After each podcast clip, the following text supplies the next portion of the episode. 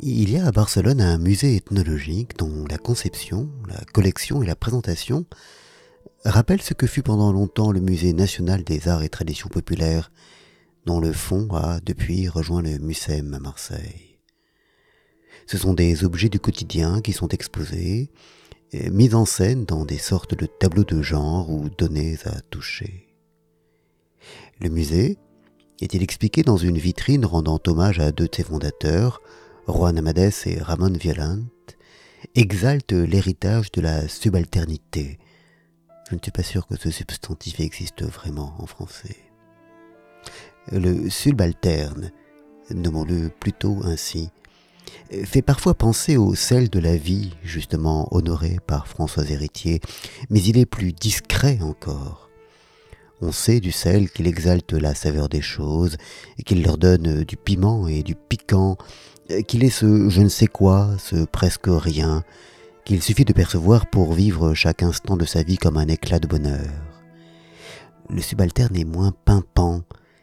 Il se cache ou se révèle, peut-être les deux souvent se confondent, dans la banalité, la presque invisibilité, noyé qu'il est sous le lourd voile des habitudes.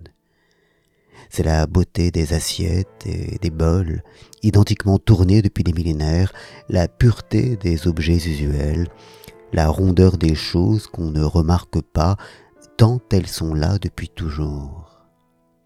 Il y a pourtant dans cette quasi-invisibilité l'immense douceur, l'infinie rassurance des choses familières.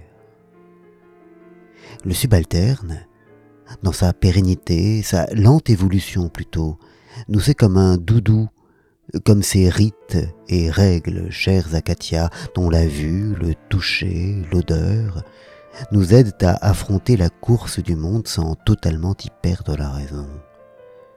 Ce sont ces intérieurs à la Saint-Pé, ces ustensiles, ces bibelots, ces accessoires, ces marrons et galets au fond de nos poches, qu'il suffit de tenir pour être en lien avec nous-mêmes, avec le nous-mêmes d'avant.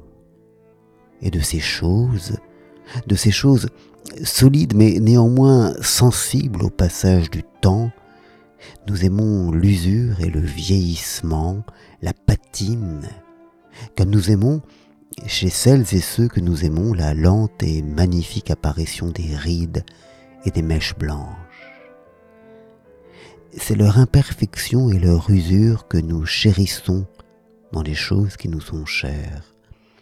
Les entailles, les ébrèchements, les rayures, les bosses, tout ce passé riche mais encombrant, que nous aimons mais qui nous pèse.